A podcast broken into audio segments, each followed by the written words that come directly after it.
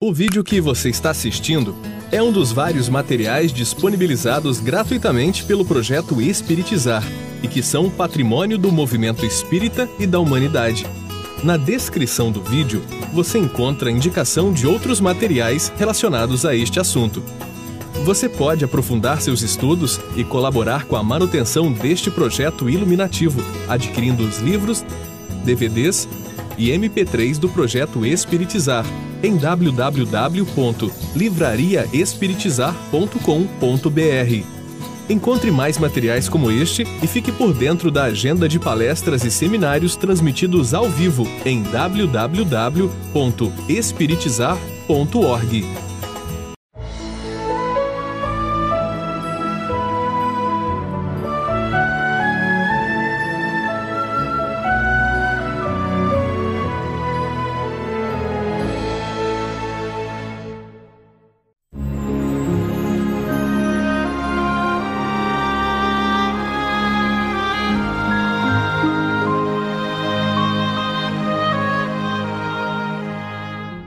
Nós vamos agora trabalhar, começar a trabalhar a relação que existe entre a segurança mediúnica e os chakras. Nós acabamos de ver todo o processo de como se desenvolve a segurança mediúnica e agora nós vamos começar a trabalhar esse item. Existem chakras. No movimento espírita, muitas pessoas estranham o uso da palavra chakra principalmente quando associada à mediunidade. Dizem que isso seria esoterismo e não espiritismo. Muitos baseiam as suas alegações no fato de que Allan Kardec não abordou diretamente o assunto. As pessoas que dizem isso, elas estão, na verdade, querendo dogmatizar a doutrina espírita que não é dogmática. Kardec, nas obras básicas, ele trabalhou as generalidades dos fenômenos e dos fatos espíritas. As especificidades ficariam para depois. Ele próprio diz isso. Será que todas as, os, os, as nuances das leis divinas, naturais, seriam contidas apenas em cinco obras? Todos os detalhes de todo o conhecimento universal se resumiria em cinco obras? É claro que não. Ele trouxe nas generalidades o que agora, depois, principalmente no século XX e ainda hoje, muitos espíritos benfeitores vieram utilizando de médios para trazer especificamente aquilo que havia sido colocado de forma genérica. Então Kardec em o livro dos na, em o livro dos Espíritos, em o livro dos Médios, a Gênese, Céu e Inferno e o Evangelho segundo o Espiritismo, ele fala do perispírito em várias passagens. E o chakra, na verdade, os chakras são órgãos do perispírito. Ele não desceu as minúcias do assunto, mas ele falou nas, na generalidade sobre o assunto. Então, agora é feito esse preâmbulo, vamos ver a evolução do pensamento espírita sobre a questão dos chakras. Nós temos nas obras básicas a abordagem do perispírito não fala de centros de força, não fala de chakras diretamente, mas fala toda a questão fisiológica do perispírito. A revelação, o próprio Kardec diz, não terminou. E posteriormente outros espíritos trouxeram. Então vejamos na, a evolução do movimento na, da, na literatura espírita do termo, do termo chakras. As primeiras referências sobre os chakras na literatura espírita aparecem nas obras de André Luiz, sob o nome de Centros de Força, nos livros Evolução em Dois Mundos, Mecanismos da Mediunidade, Missionários da Luz, Obreiros de Vida Eterna, Sexo e Destino e Entre a Terra e o Céu. Nesses livros aborda-se a questão dos centros de força. A mais completa referência sobre o assunto está na obra Entre a Terra e o Céu, na qual André Luiz se reporta as orientações de Clarencio sobre o tema e que estaremos estudando posteriormente nesse seminário. Nos capítulos 20 e 21, há várias referências sobre os centros de força. Inclusive, o mentor Clarencio inicia uma aula que oferece André Luiz e Hilário utilizando destes termos. Apliquemos a nossa aula rápida, tanto quanto nos seja possível, a terminologia trazida do mundo, para que vocês consigam fixar com mais segurança os nossos apontamentos.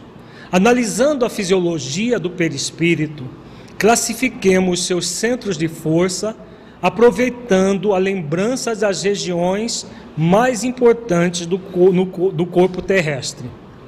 Temos assim, por expressão máxima do veículo que nos serve presentemente, o centro coronário, que na Terra é considerado pela filosofia hindu como sendo o lótus de mil pétalas, por ser o mais significativo em razão do seu alto potencial de radiações, de vez que nele assenta a ligação com a mente, fulgurante sede da consciência.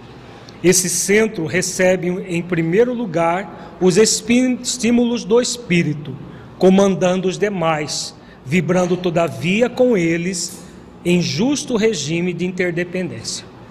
Então, aqui o mentor Clarencio fala diretamente da filosofia hindu.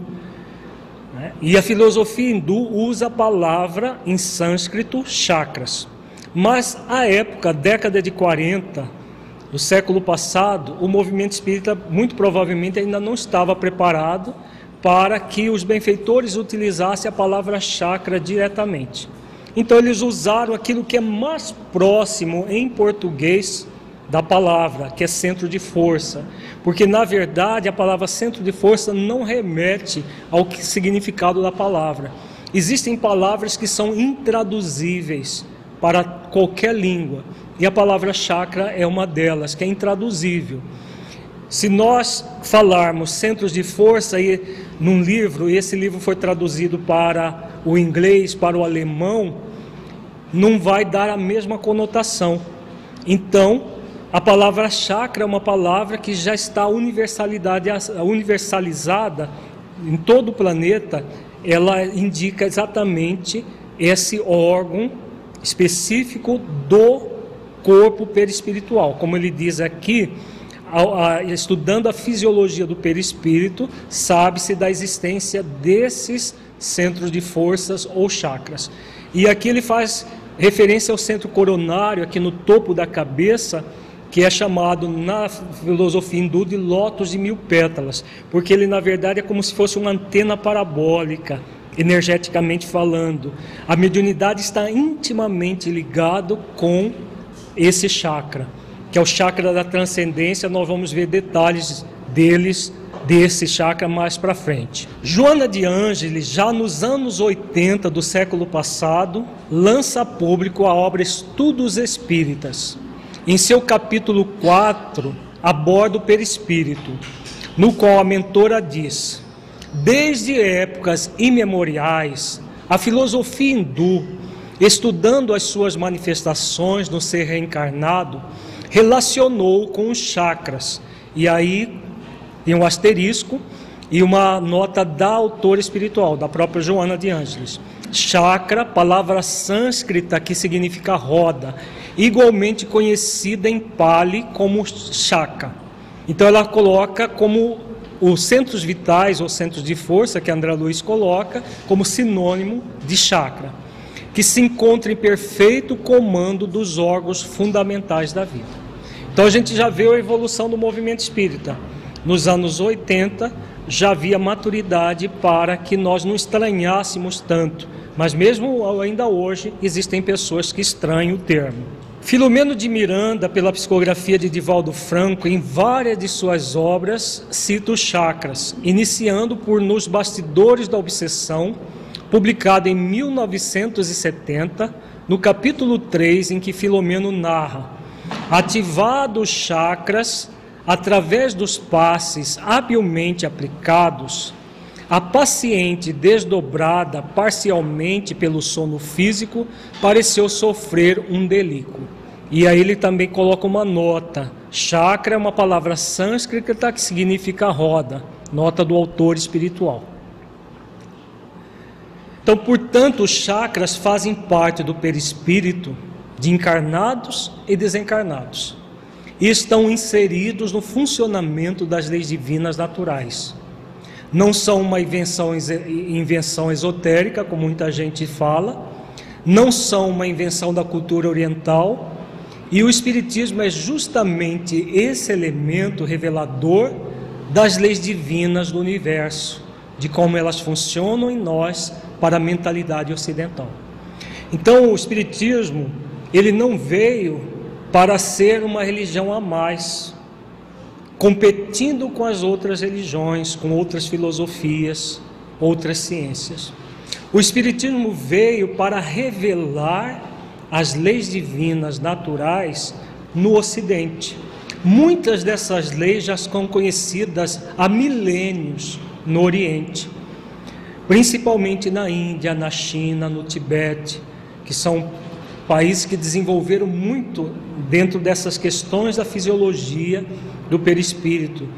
Tanto é que a acupuntura, como existe na China, não existe em lugar nenhum no mundo.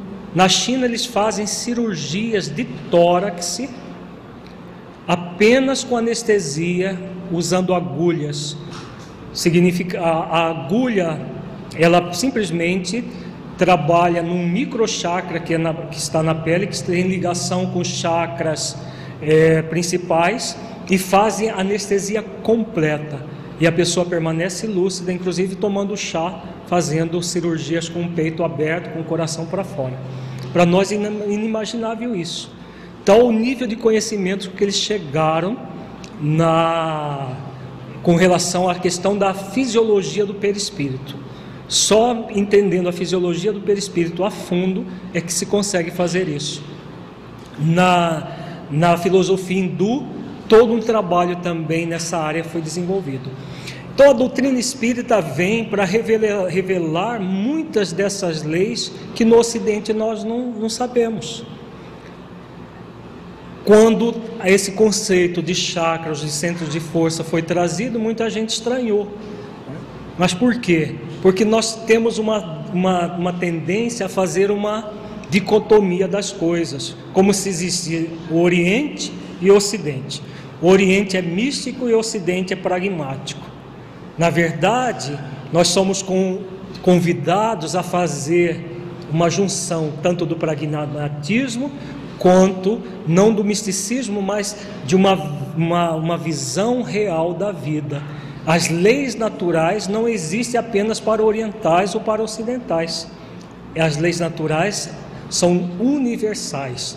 E nós somos convidados a estudar essas leis naturais e os chakras fazem parte desse estudo, entender a fisiologia dos chakras.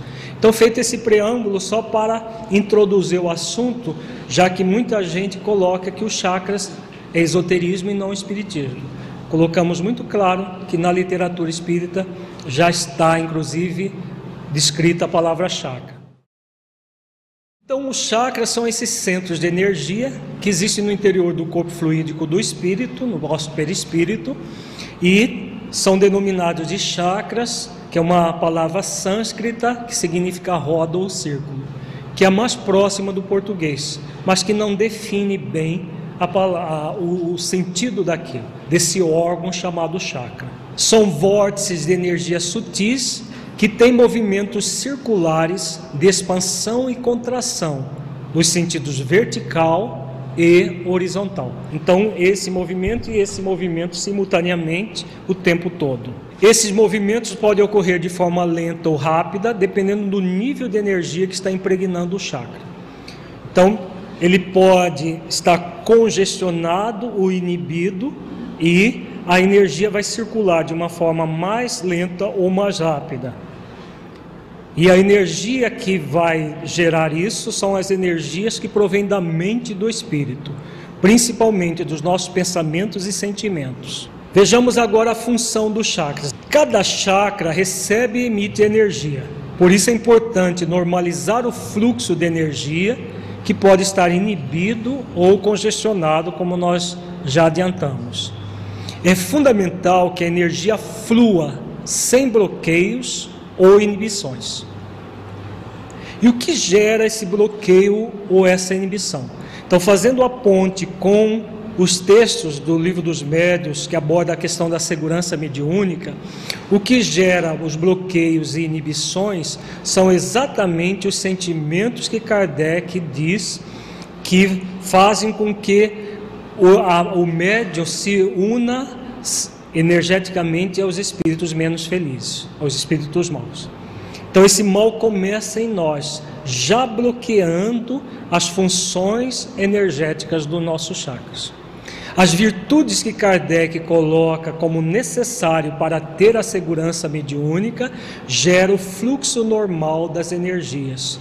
Em vez de inibição e congestionamento, as energias funcionam de forma equilibrada. Os chakras servem de mecanismo de ligação entre a matéria física, o nosso corpo físico, e a sutil, o nosso perispírito. Eles fazem parte de uma rede maior de energias sutis. Então, todo um fluxo de energia se dá. Né? Quando, por exemplo, o acupunturista, usando uma agulha, coloca essa agulha na pele de um, um paciente, ele está, na verdade, é, colocando agulha num microchakra que tem ligação com os chakras principais. Nós vamos estudar os sete chakras principais, mas existem muitos chakras, microchakras, que são os pontos de acupuntura. Existem muitos chakras acessórios formando um todo energético.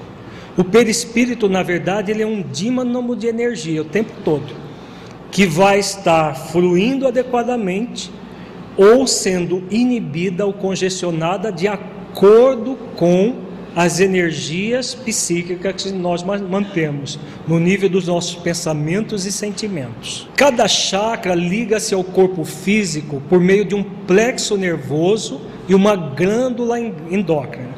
Então nós temos o espírito, o perispírito e o corpo. Os chakras são órgãos do perispírito, não tem chakra no corpo físico. Qual é o correspondente no corpo físico para o chakra? os plexos nervosos e as glândulas endócrinas. Cada chakra principal está ligado a uma glândula endócrina e cada chakra a um plexo nervoso ou a, a uma, alguma estrutura do nosso cérebro, no, no caso dos chakras superiores. O plexo nervoso nós estamos vendo aí em amarelo. São como se fossem tufos de nervos. Né? Nós temos na figura da anatômica, um plexo nervoso, e na, na figura maior nós temos os sete chakras principais, com todos os plexos nervosos que eles estão é, correspondendo. Aqui nós temos uma figura que mostra o, as glândulas endócrinas relacionadas ao chakra, desde os testículos dos ovários a, a supra, as glândulas suprarrenais, o timo, a tireoide, a, a glândula pituitária ou a hipófise e a glândula pineal ou epífise. São as glândulas relacionadas, a, e além disso, o pâncreas endócrino, que é a parte endócrina do pâncreas, as ilhotas de Langerhans que secretam insulina. Então, são os órgãos no, no corpo físico do sistema endócrino ligado aos plexos nervosos, que por sua vez estão ligados aos chakras, que por sua vez é comandado pelo psiquismo do espírito. O psiquismo do espírito comanda os chakras que vão comandar os plexos nervosos e as glândulas endócrinas. Então nós vamos ter, com base nisso, toda uma série de manifestações físicas e psíquicas com base no chakra e no, no, espírito, na verdade, o pensamento do espírito.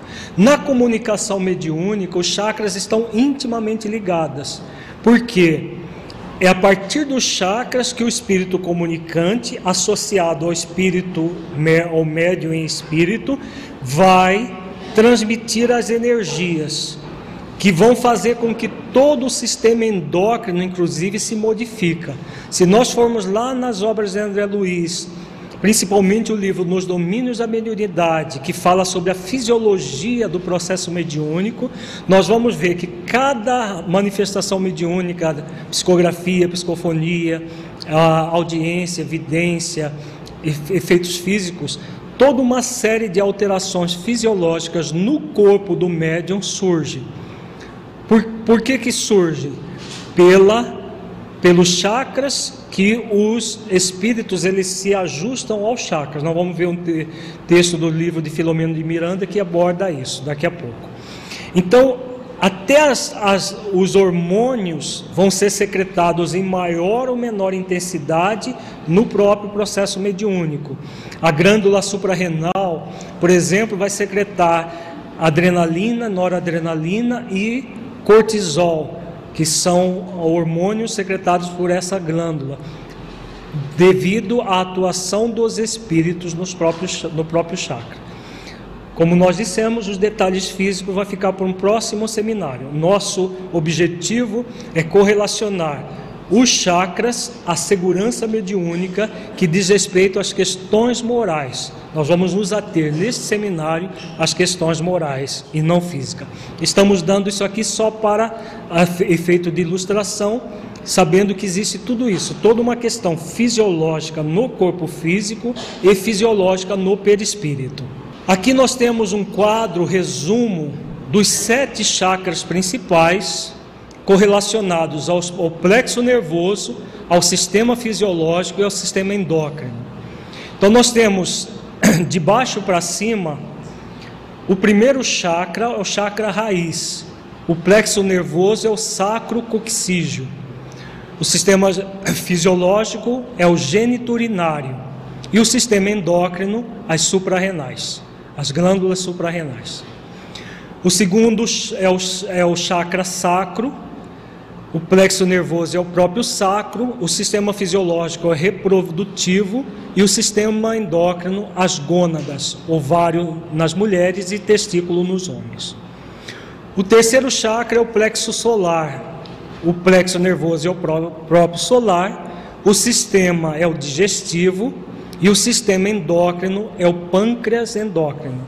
Aquele, as ilhotas de Langerhans que secretam é, insulina principalmente. E tem outro hormônio também, que é o glucagon, que também é produzido pelo pâncreas. Nós temos o quarto chakra, que é o chakra do coração, o plexo nervoso é o cardíaco, o sistema é o circulatório e a glândula é a glândula timo.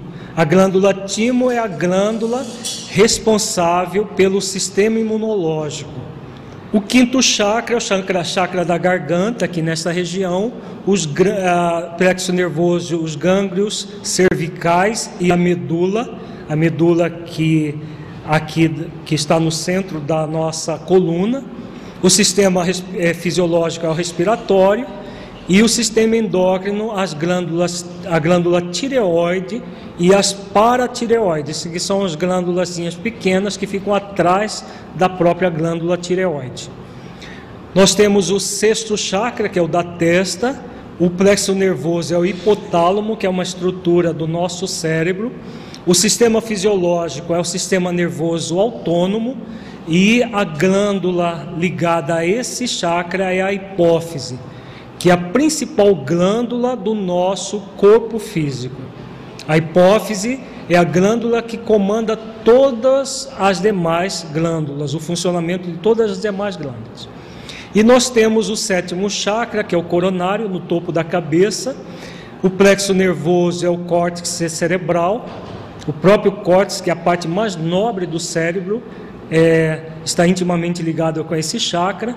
O sistema fisiológico é o próprio sistema nervoso central que gera, que opera todo o controle central do nosso corpo, e o sistema endócrino é a glândula pineal. Se a glândula hipófise é a glândula mais importante do corpo físico, a glândula pineal é a glândula mais importante para o espírito.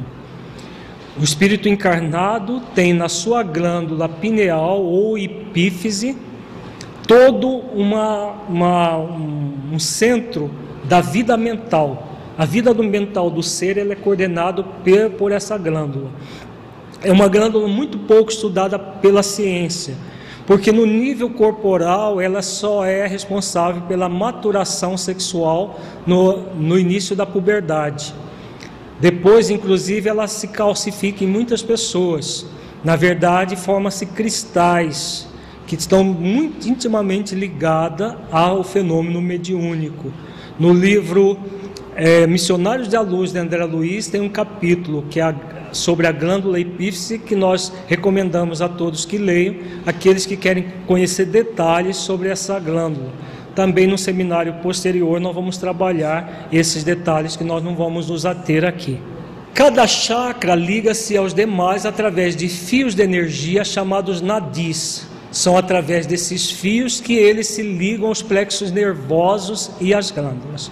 Então são filamentos de energia, como se fossem nervos e, e, vasos sanguíneos que nós temos no corpo, no perispírito tem esses filamentos energéticos que se chama nadis, que também é uma palavra sânscrita que não tem tradução para nenhuma língua.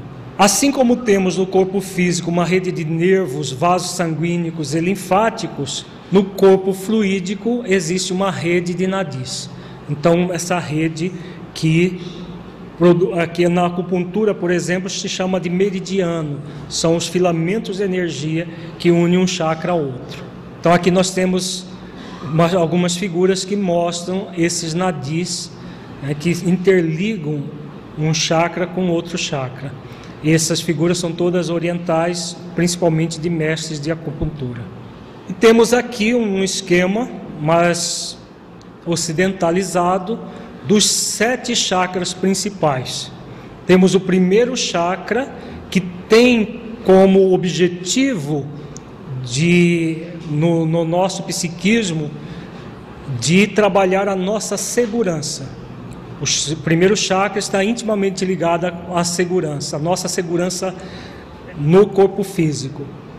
O segundo chakra é o chakra do prazer, o terceiro do poder, o quarto do amor, o quinto do conhecimento, o sexto da inspiração e o sétimo da transcendência. Então são os sete chakras principais. Nós vamos ver detalhes desses chakras posteriormente. Aqui nós temos um quadro ilustrativo de, de, do, já da natureza de cada chakra. Então nós temos o chakra raiz, que está bem na base da espinha, num, órgãozinho chamado cóccix, que é a ponta do nosso, da nossa coluna, ele é responsável pela segurança, também chamado de senso de realidade essencial. O segundo chakra, abaixo do umbigo, mais ou menos dois centímetros abaixo do umbigo, é o chakra do prazer. O terceiro, o plexo solar, bem aqui no, na chamada boca do estômago, que é o chakra no abdômen superior, que é o chakra do poder. Esses três chakras, que nós chamamos de base ou chakras inferiores, são inferiores ao diafragma, que é esse músculo que separa o tórax do abdômen, eles são responsáveis pelas funções fisiológicas do ser. Quando nós estamos no corpo físico, nós somos espíritos encarnados e temos toda uma série de fisiologias próprias do ser encarnado, que o desencarnado não tem. Né? Quando o desencarnado ele ainda está muito sensualista, ele tem essas repercussões no próprio corpo físico, no, no, no próprio corpo fluídico, no perispírito, de, do sensualismo que vivia no corpo. Agora, quando nós estamos encarnados, esse processo fisiológico é natural, faz parte da vida. O quarto chakra, do coração, aqui da região média do peito, ele é responsável pelo amor. E ele tem uma grande função, que ele gera o equilíbrio entre o pessoal e o transpessoal, entre o fisiológico e o espiritual profundo em nós. O objetivo desse chakra é produzir o equilíbrio energético. Como ele é o chakra do amor, e da compaixão, somente a partir do momento que nós resolvemos por trabalhar em nós mesmos o alto amor e a compaixão, é que nós vamos entrar em equilíbrio. A segurança mediúnica está intimamente ligada ao equilíbrio desse chakra. Trans significa além de, que vai além do pessoal. Então, o ser encarnado, ele é um ser não apenas fisiológico, ele é um ser transpessoal, que transcende este momento de vida e que somos seres espirituais momentaneamente no corpo físico. Isso que significa transpessoalidade. Nós estamos encarnados, mas nós somos espíritos imortais, momentaneamente encarnados. Nós não somos o corpo, nós somos muito mais do que o nosso corpo. Então, esse é o conceito de transpessoal. Nós temos os chakras chamados superiores. Aqui na garganta, o quinto chakra, no pescoço, responsável pelo conhecimento e também pela comunicação e vontade. O sexto chakra, que os orientais chamam de terceiro olho, fica mais ou menos entre as duas sobrancelhas, é o chakra é, na fronte, responsável pela inspiração, intuição e visão interior. Ele está intimamente ligado aos fenômenos anímicos do ser, que podem ser usados de forma mediúnica, mas não necessariamente. Então, os fenômenos anímicos são intuição, inspiração, vidência, audiência, que podem ser usados como mediúnicos. Agora, quando fica só com a pessoa, por exemplo, se eu recebo uma intuição e não repasso para ninguém, esse é um fenômeno anímico. Ele passa a ser medianímico quando eu recebo uma intuição e o Espírito fala: Olha, fala para Maria Clara isso. Aí eu digo para ela, aí passa a ser medianímico. Então a diferença entre os fenômenos anímicos e os fenômenos mediúnicos. Não existe fenômeno mediúnico sem fenômeno anímico, porque tudo passa pelo espírito encarnado que é o médium. Agora, existem fenômenos anímicos que não são mediúnicos. Então, por exemplo, quando alguém vê um espírito, isso não é mediunidade. Muita gente acha que é mediunidade, não é.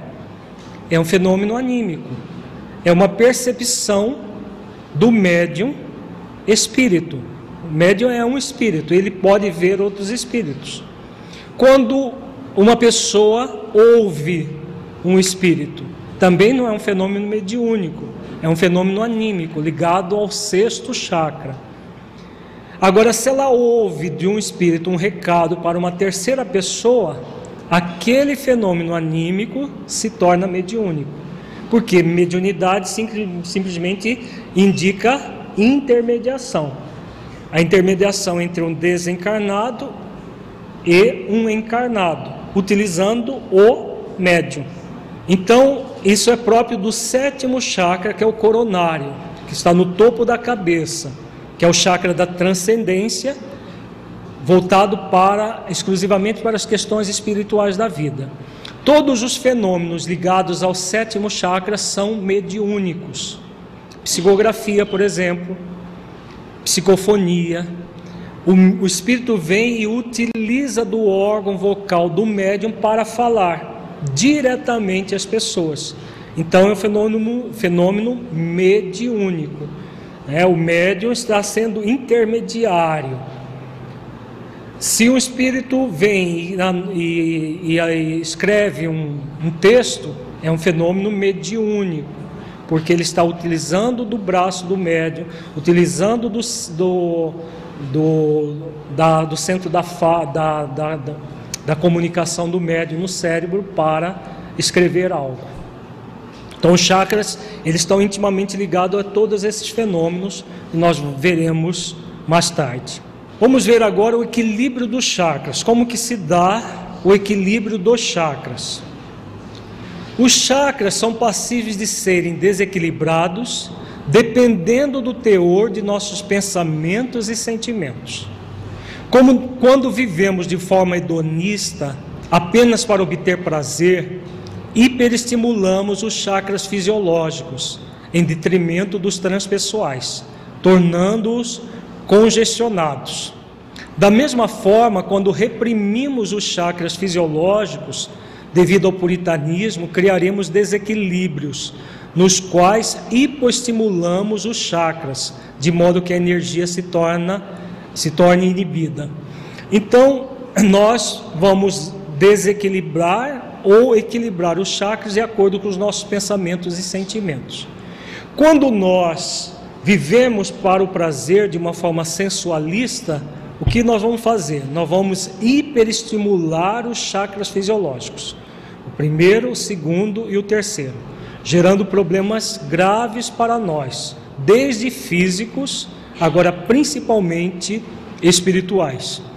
Quando nós reprimimos, eu não posso tal coisa, não posso isso, não posso aquilo, nós reprimimos simplesmente a energia.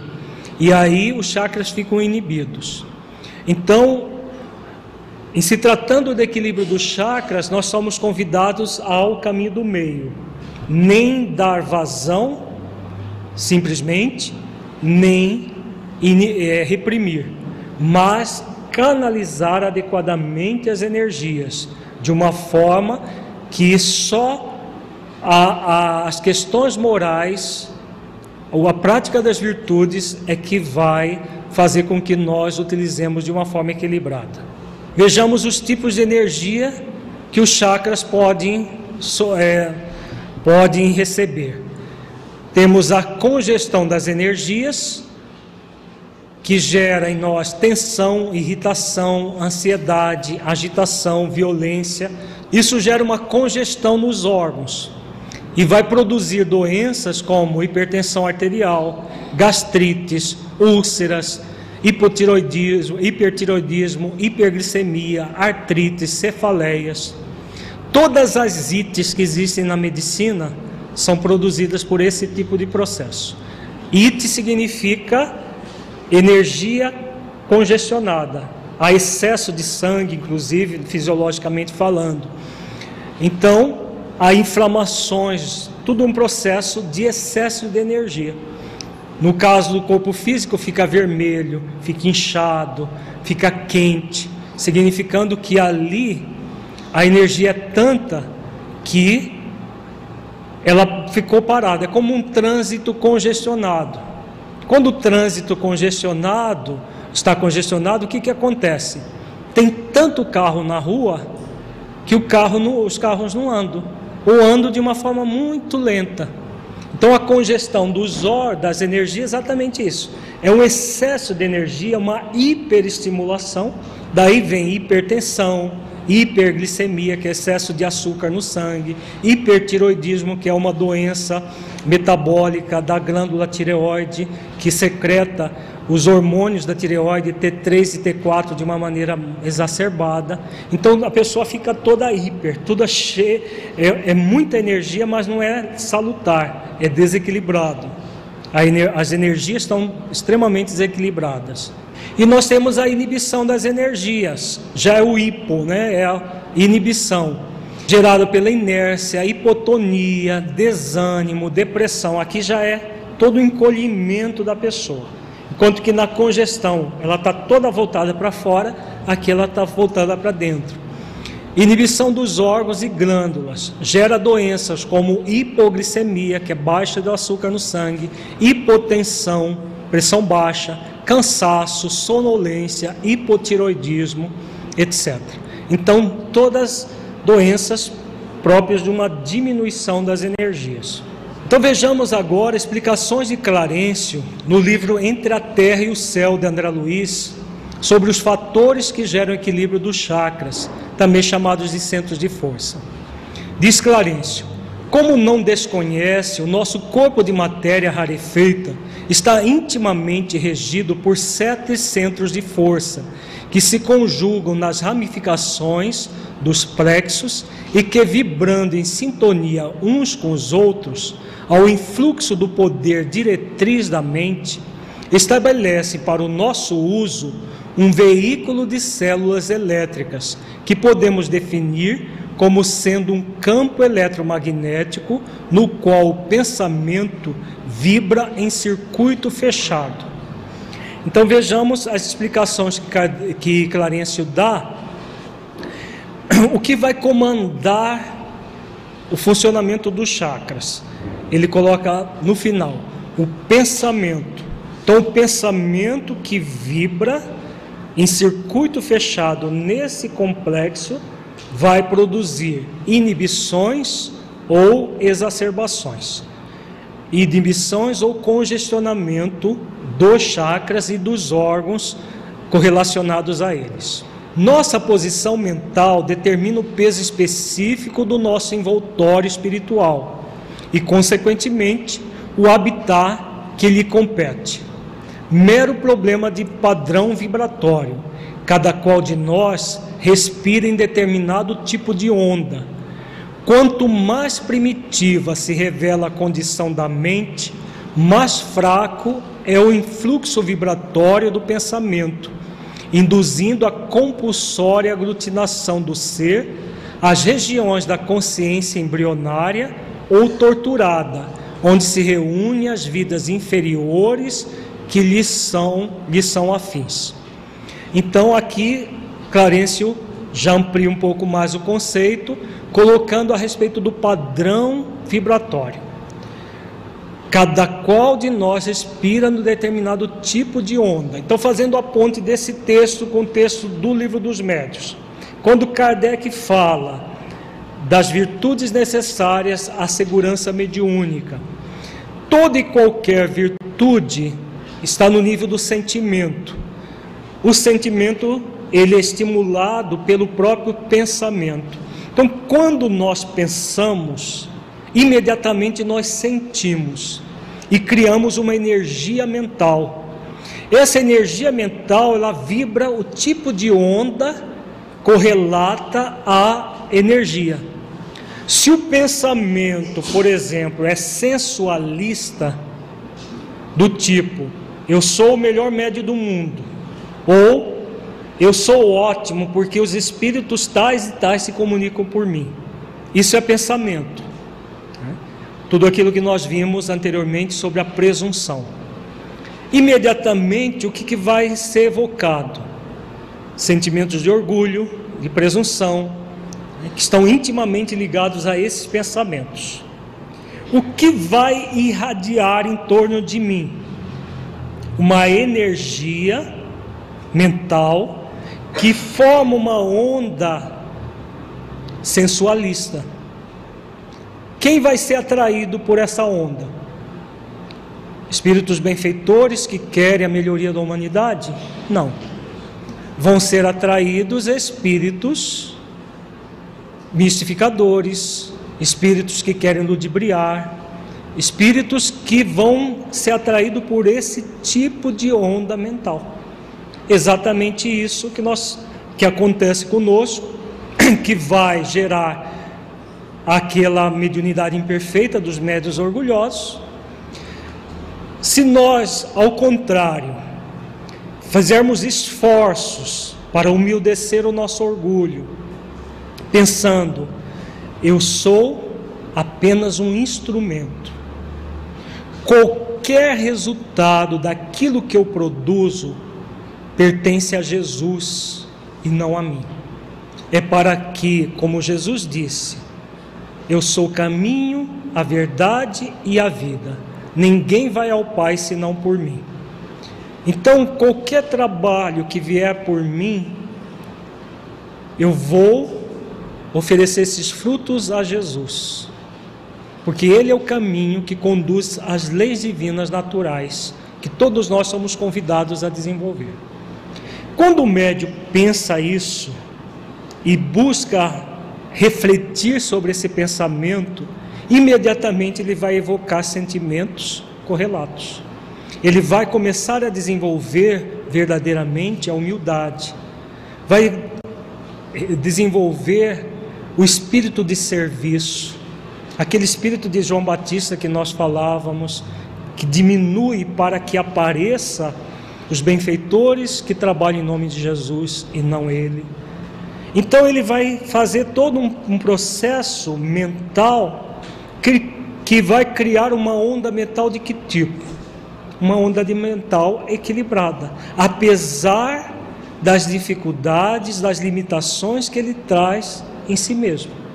Vai criar uma onda mental que é simpática aos bons espíritos, que vão utilizá-lo para escrever coisas, se for o caso, que sejam úteis para ele, para o, mesmo que seja só para o grupo onde ele tra, trabalha.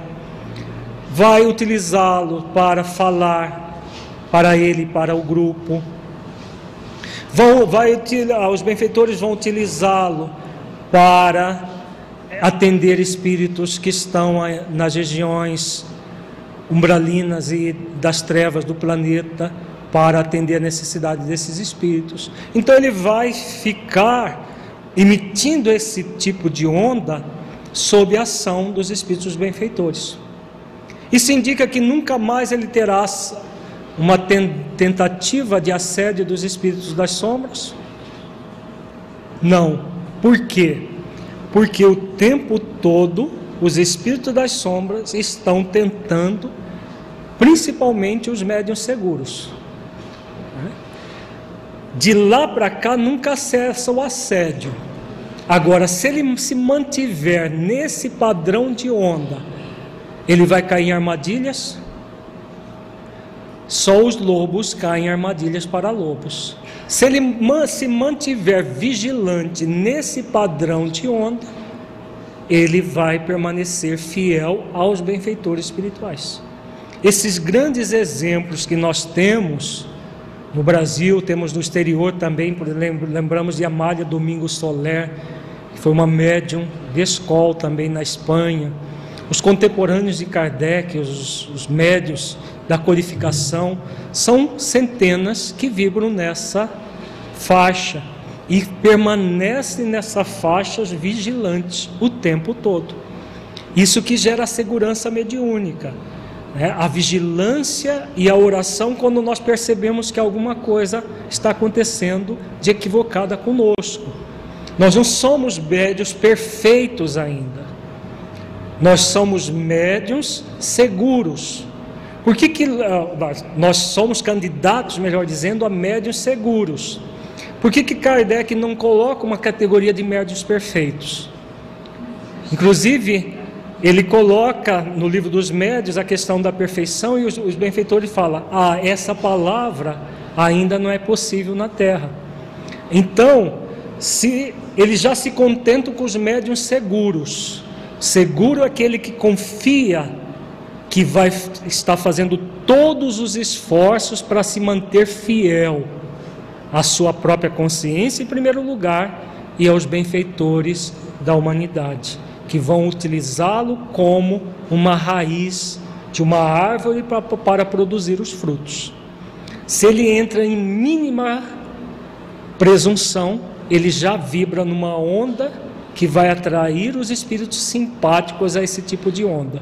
Espíritos que vão utilizá-lo para ludibriar ele mesmo, ele mesmo e outras pessoas crescimento do influxo mental no veículo eletromagnético em que nos movemos, após abandonar o corpo terrestre, está na medida da experiência adquirida e arquivada em nosso próprio espírito.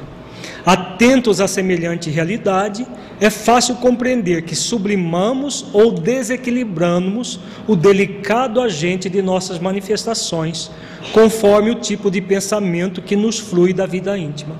Então, Aqui ele coloca aquilo que nós já adiantamos um pouco. Nós podemos escolher o equilíbrio ou o desequilíbrio. Nós temos à nossa disposição essa escolha. Se escolhemos os bons pensamentos e a prática das virtudes, o desenvolvimento das virtudes em nós, ótimo. Nós vibramos e vamos equilibrar cada vez mais o nosso perispírito e o nosso corpo físico. Se nós escolhermos o sensualismo, vamos ter os resultados desse sensualismo. Tal seja a viciação do pensamento, tal será a desarmonia no centro de força que reage em nosso corpo a essa ou aquela classe de influxos mentais. Quanto mais nos avizinhamos da esfera animal, maior é a condensação obscurecente de nossa organização.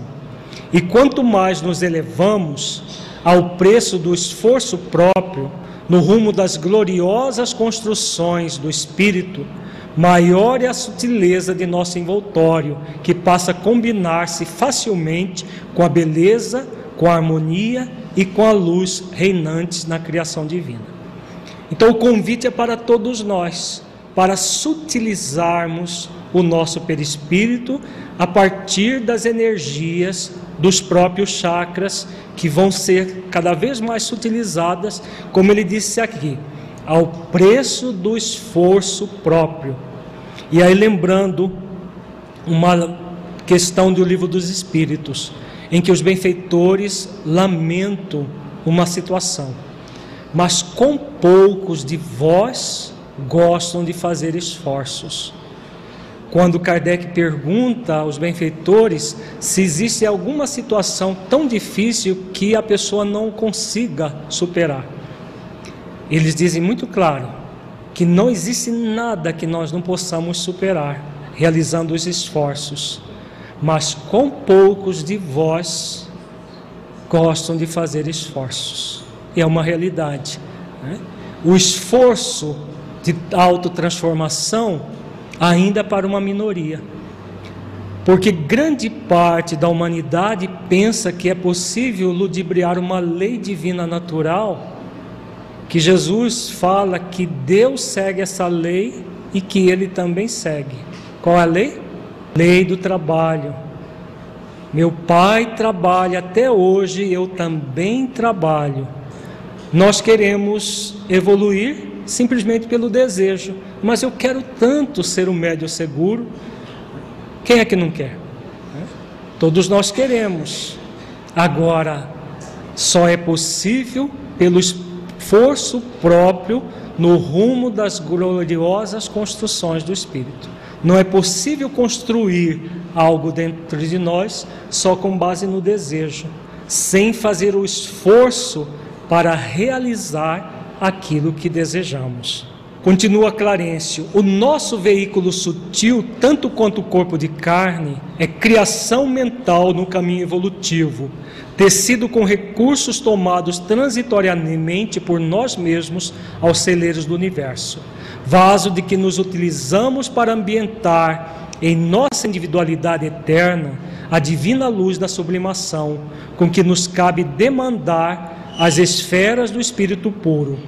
Tudo é trabalho na mente, no espaço e no tempo, a valer-se de milhares de formas a fim de purificar-se e santificar-se para a glória divina. Então aqui ele coloca muito claro: tudo é trabalho. Né? O espírito trabalha. O próprio livro dos Espíritos, Kardec pergunta se nós podemos entender o trabalho apenas com as questões materiais. E os benfeitores colocam muito claro: não. O espírito trabalha da mesma forma que o corpo trabalha. Então, o espírito trabalha quando nós estamos fazendo esforços de autotransformação. Esse é um trabalho, e é um trabalho bem árduo, por sinal. Requer esforços continuados, pacientes e perseverantes. Sem esses esforços continuados, pacientes e perseverantes, nós não chegamos a lugar algum. Só que, infelizmente, muita gente acha que ludibria essa lei, né? Que revoga essa lei. Comigo vai ser sem trabalho. E aí fica esperando em vão. No livro Tormentos da Obsessão, no capítulo 20, ele diz: A oração, por sua vez, produz uma interação mente-corpo, espírito-matéria de incontáveis benefícios. Examinemos, por exemplo, o que sucede com as ideias desconcertantes. À medida que o paciente as fixa, uma energia deletéria se prolonga pela corrente sanguínea, partindo do cérebro ao coração e espraiando-se por todo o organismo, o que produz desconforto, sensações de dores, dificuldades respiratórias, taquicardias, num crescendo que decorre do estado autossugestivo pessimista, que ameaça com a possibilidade de morte próxima, de perigo iminente e de, de acontecimento nefasto e semelhante. Então aqui Filomeno começa dizendo a respeito da questão da oração, que gera essa interação, da mesma forma que a oração positiva, nós podemos dizer assim, que a oração propriamente dita gera um equilíbrio, os pensamentos negativos, como ele chama aqui, ideias desconcertantes, vai gerar toda uma energia deletéria que vai bloquear o nosso perispírito, que vai se manifestar no corpo, como ele diz aqui, com esses vários sintomas que a pessoa sente, achando que vai ter uma morte iminente. É, ele está descrevendo aqui, na verdade, uma, uma entidade nosológica, uma doença chamada Síndrome do Pânico, que muitas vezes são apenas manifestações da própria pessoa na contramão da vida. Né? E, e, e, e que a pessoa sente como se fosse uma morte iminente, mas na verdade é um processo mental que ela própria cultiva e que os espíritos das sombras se aproveitam também para produzir fenômenos obsessivos. Trata-se essa, sem dúvida, de uma oração negativa, cujos efeitos imediatos são aflição e desalinho emocional. Tal sucede porque a mente visitada pelos pensamentos destrutivos responde com produção de energia tóxica que alcança o coração o chakra cerebral envia ondas eletromagnéticas ao cardíaco, que as absorve de imediato e esparze pelos, pelo aparelho circulatório os petardos portadores de altas cargas dessa vibração, somatizando os distúrbios. Então, ele chama os pensamentos negativos de uma oração negativa, que vai gerar uma energia mental tóxica que vai alcançar o coração a partir do chakra cerebral. Né?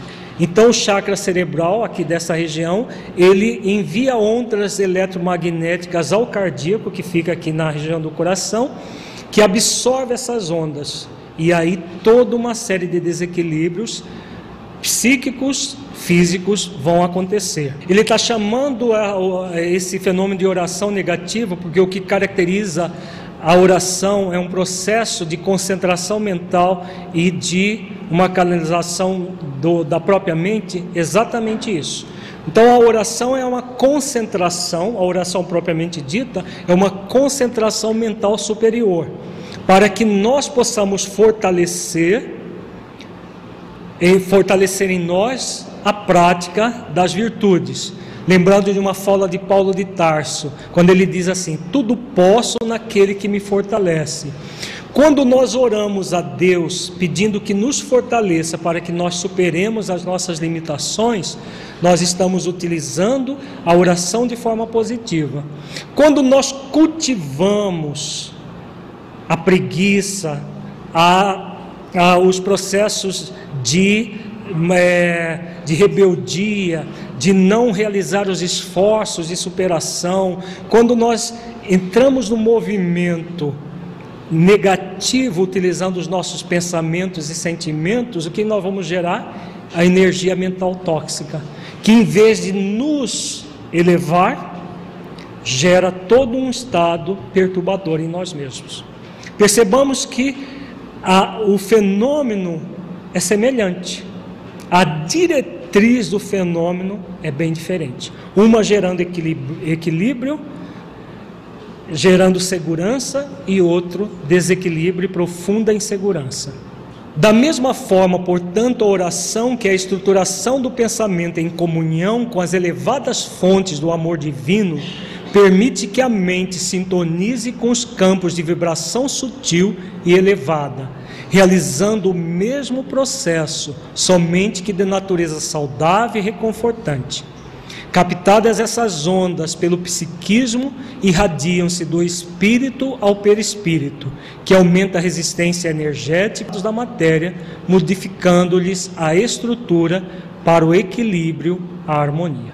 Então é todo um processo de harmonização que vai acontecer quando nós nos ligamos às elevadas fontes do amor divino pela oração propriamente dita. Então nós temos o caso no livro Sexo e Obsessão do Padre Mauro, que era um médium, só que um médium totalmente torturado, totalmente obsidiado. E como que ele, por que que ele entrava nesse processo? Era um padre pedófilo que abusava de, da, das crianças, do, dos meninos, do próprio escola que ele era professor, e sob a ação de um espírito ligado ao Marquês de Sade, um espírito extremamente empedernido no mal, ele praticamente ele abusava dessas crianças. E aí o que acontecia no nível dos chakras do Padre Mauro? Vejamos aqui. Exalava fluidos deletérios através da expiração ao, longo, ao tempo em que se encontrava envolvido nos chakras coronário, cerebral e genésico, por densa energia que se evolava pastosa a princípio, desvanecendo-se paulatinamente. Então, toda a energia dos chakras, deletéria, tóxica, estava impregnando os chakras. Nós colocamos esse texto para mostrar o outro lado. Existe todo um, um processo positivo ou negativo, de acordo com as nossas, os nossos interesses. Continua Filomeno no outro texto, ele diz: O irmão Anacleto acercou-se do infeliz e começou a aplicar-lhe a bioenergia no chakra coronário. Aqui já é um benfeitor tentando auxiliar o padre que solicitou através da oração ajuda.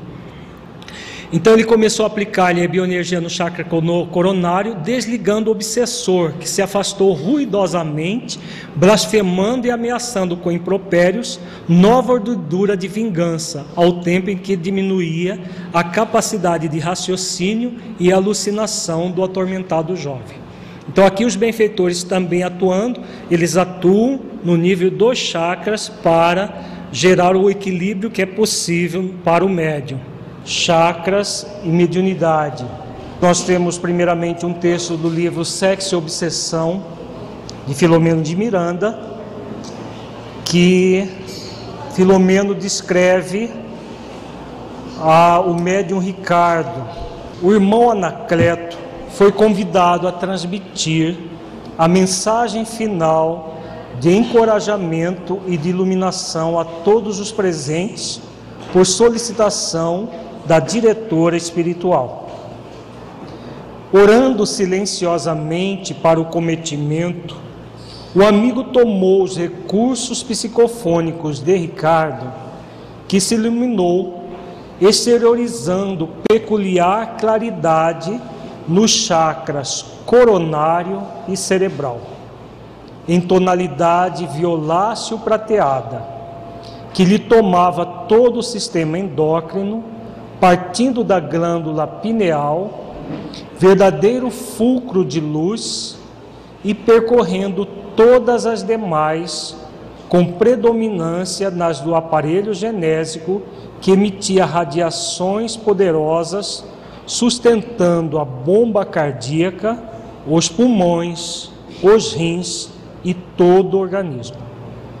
Então, nós estamos vendo aqui o Ricardo, esse médium, dando a, a comunicação ao benfeitor Anacleto.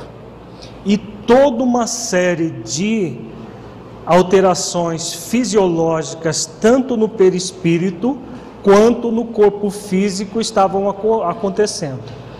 Então, começando dos chakras coronário, que é aqui no topo da cabeça, que é o chakra da transcendência, depois nós vamos ver detalhes sobre esse chakra.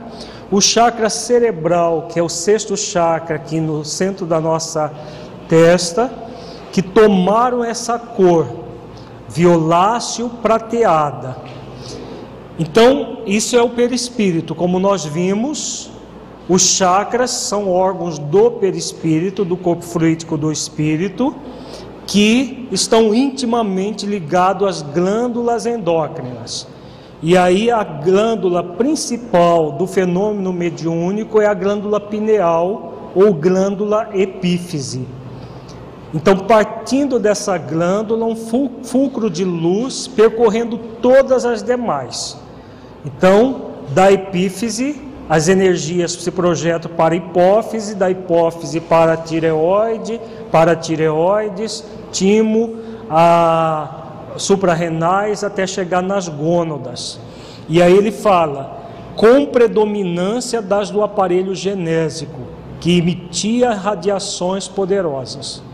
Há uma ligação direta entre o fenômeno mediúnico e as energias genésicas, que são muito utilizadas na, na própria manifestação mediúnica.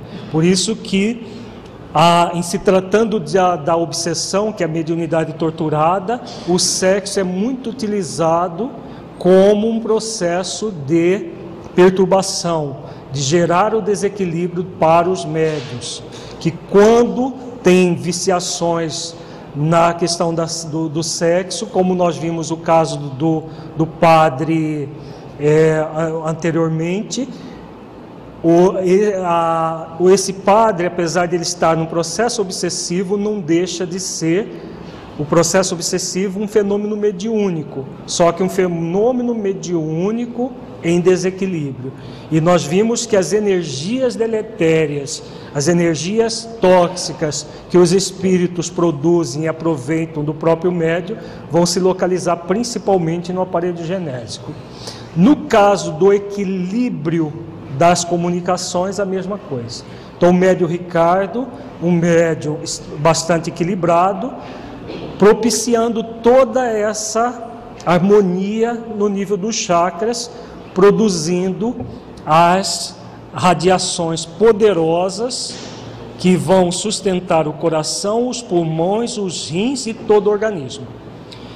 Agora vejamos aqui, essa comunicação é de um espírito benfeitor, que traz em si mesmo uma energia salutar.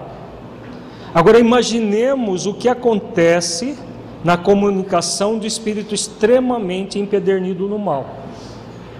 Se o médium não buscar por ele mesmo o, estabelecimento dessas energias salutares, as chances dele ter problemas no próprio processo ser, vão ser muito grandes. Essas chances de ele se perturbar. Por quê? O espírito que ainda está voltado para o mal, ele traz uma energia tóxica por ele mesmo. Se encontra no médio uma energia de, de igual teor, vai se somar essa energia e todo esse processo de toxicidade vão, vai acontecer tanto no perispírito quanto no corpo físico. Então, quando as pessoas dizem a mediunidade é perigosa para o médium, sim, quando ele não busca se moralizar.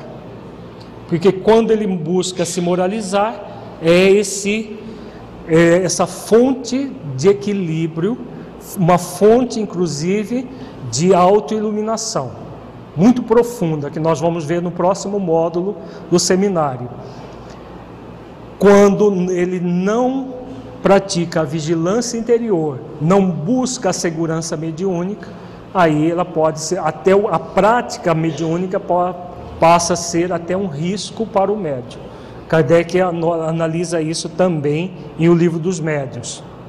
O médium apresentava-se transfigurado, com a face em delicado sorriso e em serenidade, facultando que o pensamento do comunicante fosse decodificado pelo seu cérebro e transformado em palavras. Então, por que, que os espíritos usam dos chakras do médium? Para entrar em contato nessa união de perispírito com perispírito e conseguir alcançar as próprias fontes, os próprios centros de memória no cérebro que vai é, as próprias palavras, o vocabulário, o conhecimento do médio que o, espírito comunicante vai se utilizar durante a própria comunicação. Então ele vai utilizar de, desses recursos que são próprios do médium a partir dessa conexão pelos chakras.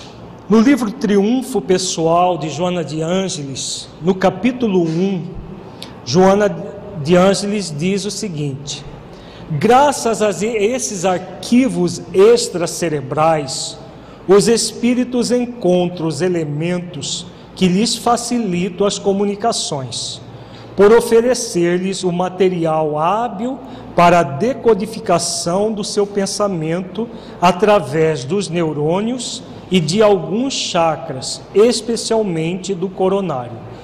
Então aqui Joana de Ângeles também aborda a questão da necessidade da, dos chakras no próprio fenômeno, processo mediúnico.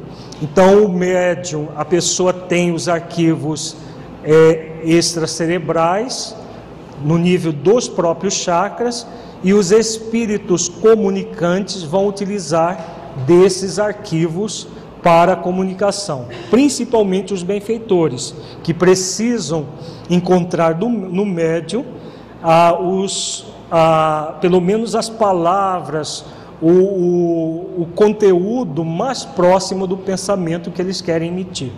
Quanto mais o médium se moraliza e adquire conhecimento, mais dócil ele vai ser a, aos espíritos. Não houvesse no médium, continua Joana, os recursos primordiais que podemos considerar como informações adormecidas, fruto das experiências pessoais antes vivenciadas, tornar-se-ia muito difícil a ocorrência dos fenômenos psicofônicos, psicográficos e artísticos, na sua grande variedade, que necessitam de impressões correspondentes às ideias que serão exteriorizadas pelo comunicante espiritual. Então, aqui ela aprofunda um pouco mais o pensamento, dizendo que os espíritos comunicantes vão utilizar dos recursos do médium e que se não houver esses recursos, não há como haver principalmente a, a psicofonia, a psicografia e aqui ela fala também os fenômenos artísticos, que os artistas nada mais são do que médiums do, de é, em situações em que eles chamam de inspiração, mas que são fenômenos mediúnicos. O fenômeno, psicografia, psicofonia, é, evidência, audiência, todos os fenômenos vai depender da disposição orgânica e perispiritual. Isso cada médio tem as suas capacidades. Agora, a boa utilização do fenômeno vai depender do conteúdo que o médio traz. Por exemplo, as pessoas falam que Chico Xavier era semi-analfabeto e que mesmo assim psicografou obras extremamente eruditas. Nesta existência, na última existência dele, ele realmente só tinha até o quarto ano primário. Mas ah, uma coisa é a cultura acadêmica, outra coisa é a cultura que se adquire de forma autodidata. A mesma coisa de Valdo Franco, por exemplo. De Valdo Franco só tem até o segundo grau. Só que ele é um grande autodidata. Chico não, não convivi de perto, mas com o Divaldo a gente convive, sabe quanto ele estuda, quanto conhecimento tem de cultura geral, dele mesmo.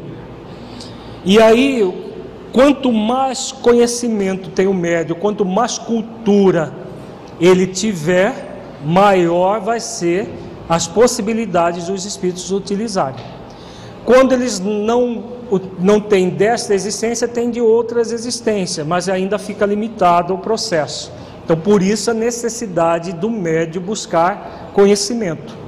Desde conhecimento, por exemplo, psicógrafo, se ele quer realmente ser um bom psicógrafo, é necessário que ele tenha conhecimento até da língua que ele usa, conhecimento gramatical, porque se ele não tiver conhecimento gramatical, como que os espíritos vão escrever bem através dele? Os espíritos podem até fazendo um esforço gigantesco conseguir produzir alguma coisa, como produzem na época de Kardec tinha até médios analfabetos que, que eram psicógrafos, mas com esforço gigantesco para os espíritos. Se eles dispõem de um de uma pessoa mais com maior conhecimento, com maior possibilidade, é claro que eles vão buscar aquele que se esforça mais, aquele que busca realmente ter cada vez mais maiores condições para ser o um intermediário eficaz. Né? Então a segurança mediúnica ela passa por tudo isso, por todo um processo não apenas de busca das virtudes, de moralização do médium, mas como também a busca do conhecimento geral, da verdade universal e também do autoconhecimento. Aí quanto mais ele buscar isso, mais ele terá um, um, uma, uma facilidade maior no próprio intercâmbio. E, e o espírito com ele, os comunicantes com ele, no sentido de ter mais acesso, ter mais material para trabalhar. É isso que Joana fala nesse texto. Por que, que nós, o, o termo mediúnico até é meio impróprio? Porque todo o processo de intercâmbio é medianímico e não apenas mediúnico. Mediúnico se os espíritos não utilizassem nada do médio. Até nos fenômenos de efeitos físicos, o médio tem uma certa interferência, menor, mas tem.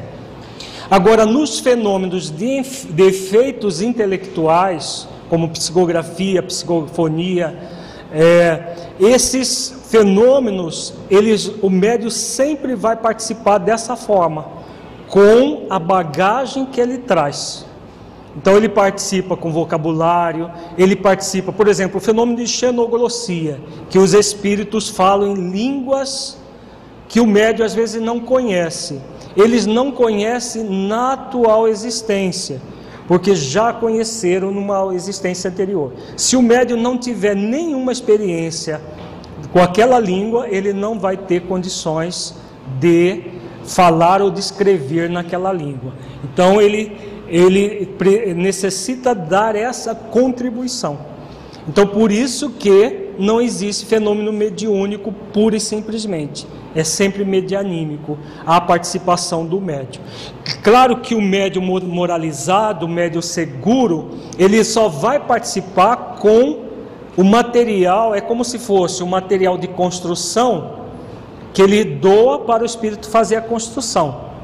Mas ele não fica lá, olha, constrói assim, faz a parede desse jeito, faz isso, faz aquilo. Aí já é o médio que quer interferir na comunicação. É o médio imperfeito, que ele quer porque quer dar a parte dele na comunicação. Isso é inadequado, porque a docilidade está em ele fornecer o material e ser aquele instrumento é, receptivo, dócil à ação dos espíritos. Isso que caracteriza a segurança mediúnica.